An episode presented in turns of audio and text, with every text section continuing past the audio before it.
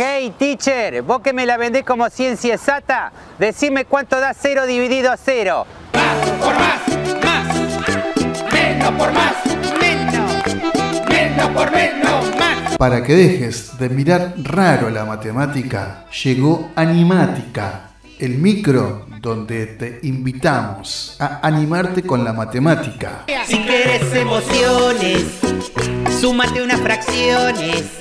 Si quieres moverte al ritmo, emplea los logaritmos. Si quieres ser prudente, calcula la tangente. Y si quieres pasarla mal, dividí con decimal. Historias, anécdotas, curiosidades y, ¿por qué no?, acertijos. El obtuso César. Animática, a cargo de la profe Claudia Biazzo. Teacher.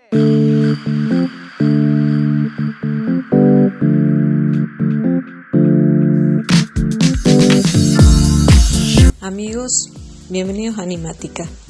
Hoy vamos a hablar de un tema que está muy candente en este momento, que es el tema del COVID. ¿Qué tiene que ver la matemática con el COVID? Hace un año que nuestras vidas se han modificado eh, por la presencia de esta enfermedad. Y aunque ustedes no se den cuenta, la matemática está muy presente a diario cada vez que hablamos de ella. Eh, fíjense la cantidad de veces que usamos términos como aplanar la curva, la tasa de contagios, tasa de mortalidad, el crecimiento exponencial y tantas otras. Con todo eso estamos empleando permanentemente conceptos matemáticos. Ahora, ¿de qué forma la matemática ayuda a enfrentar esta pandemia de COVID-19? Eh, mientras vamos explicando, les voy a pedir si pueden ir buscando un papel y un lápiz para ir tomando notas, eh, para hacer un ejemplo, y si tienen una calculadora a mano también va a ser más cómodo, porque vamos a hacer unas operaciones de multiplicación. La matemática sirve para hacer modelos, y estos modelos, en este caso, se puede predecir eh, cómo se va a comportar la pandemia. ¿Qué es una modelización? Una modelización sería un proceso para describir en términos matemáticos un fenómeno que ocurre en la vida real. Eh, eso se lo describe eh, con ecuaciones eh, y se van obteniendo resultados que también son matemáticos y hay que interpretar esos resultados para volver a llevarlos a la situación real. Por supuesto que todo esto, toda modelización, es un acercamiento a una situación ideal eh, que va a tener, por supuesto, eh, sus variaciones. La vida no es matemática, la vida no es eh, totalmente exacta, entonces por eso la modelización es acercarse a la realidad lo más que se pueda, pero siempre va a haber alguna modificación. un ejemplo de modelización es el pronóstico del tiempo es un pronóstico que trata de acercarse y de predecir lo que va a ocurrir, pero ustedes saben muy bien que muchas veces falla. Y bueno, ¿por qué? Porque hay tantos factores que están dando vueltas alrededor de eso que es muy probable que basta que uno de ellos se modifique para que modifique todo el resultado. Con esta enfermedad del COVID eh, nos sorprendió a la población en general eh, la rapidez con que se propagó.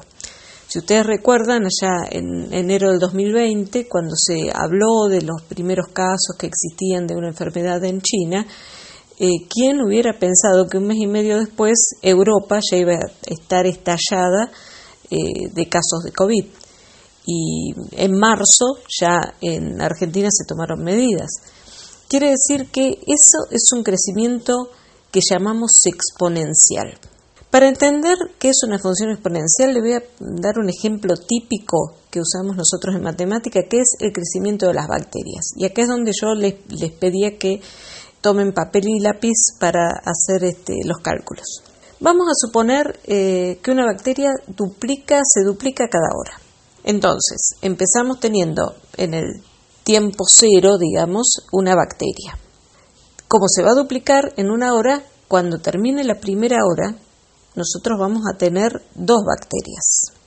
Si ustedes recuerdan el tema potenciación de la escuela secundaria, les voy a hacer notar que em, esta, esta bacteria que teníamos, una bacteria, no sería otra cosa más que eh, una potencia de 2, es decir, 2 elevado a la 0.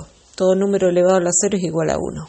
2 a la 0 entonces es 1, la bacteria que teníamos en el momento que iniciamos. Al cabo de una hora tenemos dos bacterias, ¿cierto? Eso sería 2 elevado a la 1. 2 elevado a la 1 es 2. Al cabo de la segunda hora, se han duplicado entonces las dos bacterias que teníamos en la primera hora. Vamos a tener entonces cuatro bacterias. Es decir, en la segunda hora tenemos 2 a la elevado al cuadrado, 2 a la 2 son 4. En la tercera hora las cuatro bacterias se han duplicado a 8, es decir, en la tercera hora tenemos 2 elevado al cubo, 2 elevado a la 3, eso me da 8 bacterias. En la cuarta hora vamos a tener 2 elevado a la 4, es decir, 16 bacterias. Si ustedes van anotando así hora a hora, van a ir viendo entonces que partíamos de una, multiplicamos por 2, 2, multiplicamos por 2, 4, multiplicamos por 2 me da 8, por 2 16, por 2 32, por 2 64.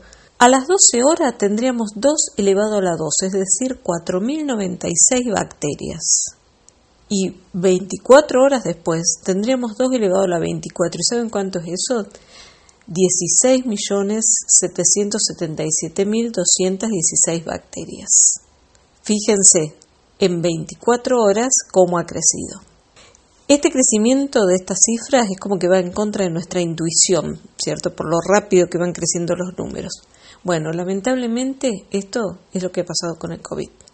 Partiendo de un número bajo de infectados, en poco tiempo hubo una gran cantidad de personas contagiadas que termina colapsando el sistema sanitario. Eso es lo que reflejan las curvas matemáticas de crecimiento exponencial y que es una realidad que ha obligado al gobierno a adoptar las medidas extraordinarias que estamos teniendo en estos tiempos de pandemia. El propósito de estas medidas drásticas es, por supuesto, frenar la expansión del virus. Ahora, para entender estas medidas es imprescindible saber cómo funciona la propagación.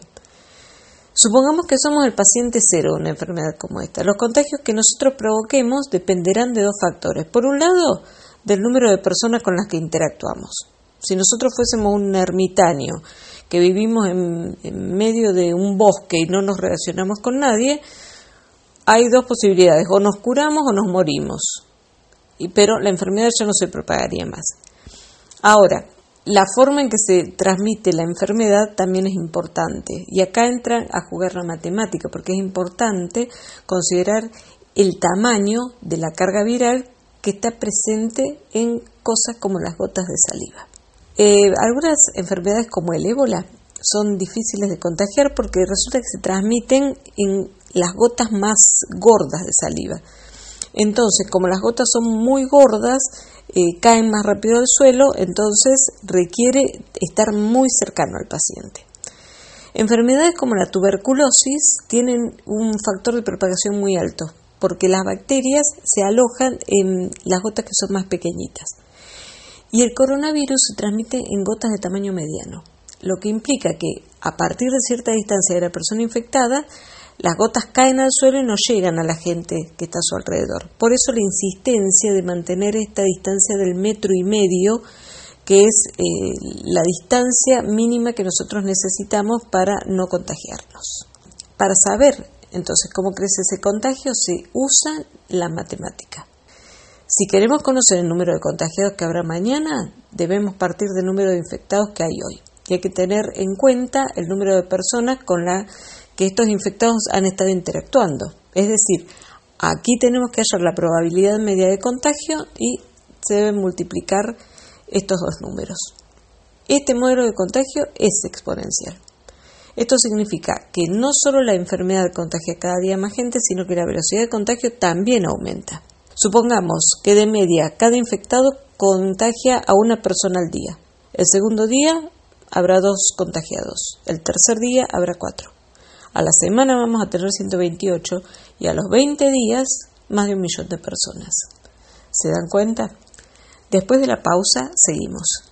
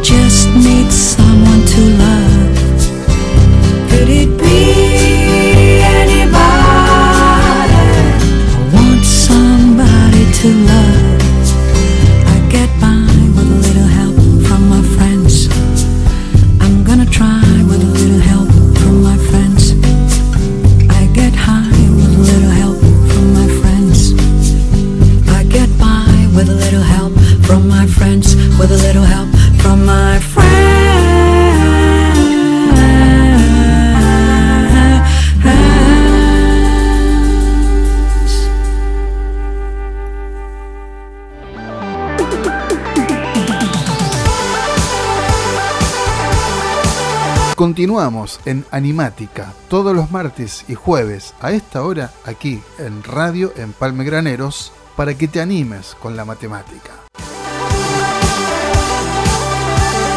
Cuando hablamos de la modelización, eh, también se tiene en cuenta algunos factores como por ejemplo eh, lo que es la cultura de un, de un país. Por ejemplo, no es lo mismo la cercanía corporal que acostumbramos tener nosotros con las otras personas que la cercanía que tienen, por ejemplo, en los países nórdicos. No es lo mismo las costumbres que tenemos nosotros, por ejemplo, los argentinos, de tomar, compartir bebidas como el mate, a eh, el resto de los países que no tienen este tipo de práctica. Otra cosa que influye, aunque a ustedes les parezca mentira, es la humedad del ambiente, porque como estábamos diciendo de que se transmite la enfermedad por las gotitas de saliva, cuanto más humedad, más gotas de agua hay en el aire y entonces es más fácil que se propague el virus a menor distancia. Y también otra cosa es el número de personas con las que estamos en contacto a diario. Por ejemplo, una cosa es la gente que vive en grandes aglomeraciones urbanas y otra cosa es lo que ocurre en poblaciones más pequeñas. Como toda enfermedad va a llegar el momento en que se van a estabilizar los números. Esto puede pasar porque se tomen las medidas adecuadas y el número de pacientes no se incremente, porque toda la población esté vacunada o porque la mayoría de la población ya ha, estado expuesta y se haya inmunizado. Eso que hablan de la inmunidad de rebaño. Ahora, ustedes dirán, ¿por qué el gobierno toma medidas tan drásticas y al final esto se va a estabilizar? Bueno, porque también es un problema matemático. Lo importante no es cuándo se estabiliza la pandemia, sino a cuánta gente afecta ya que el sistema sanitario tiene una capacidad limitada. Entonces nosotros tenemos que tratar de que la cantidad de infectados siempre sea menor a la capacidad de camas disponibles en el sistema sanitario. ¿Se entiende?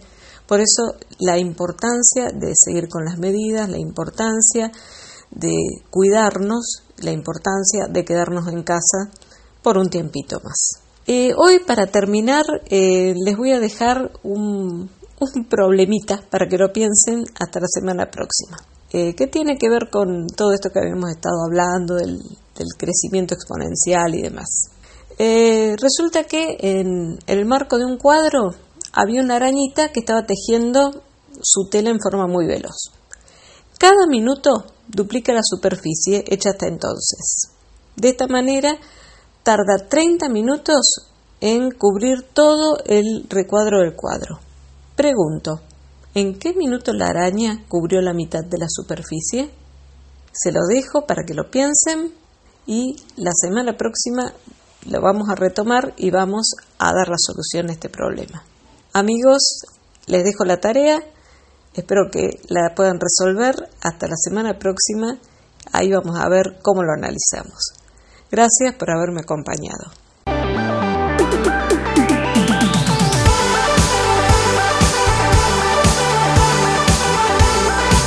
Hasta aquí llegamos con nuestra edición. Esto fue Animática, el micro donde te invitamos a animarte con la matemática. Te esperamos en nuestra próxima edición aquí en Radio Empalme Graneros.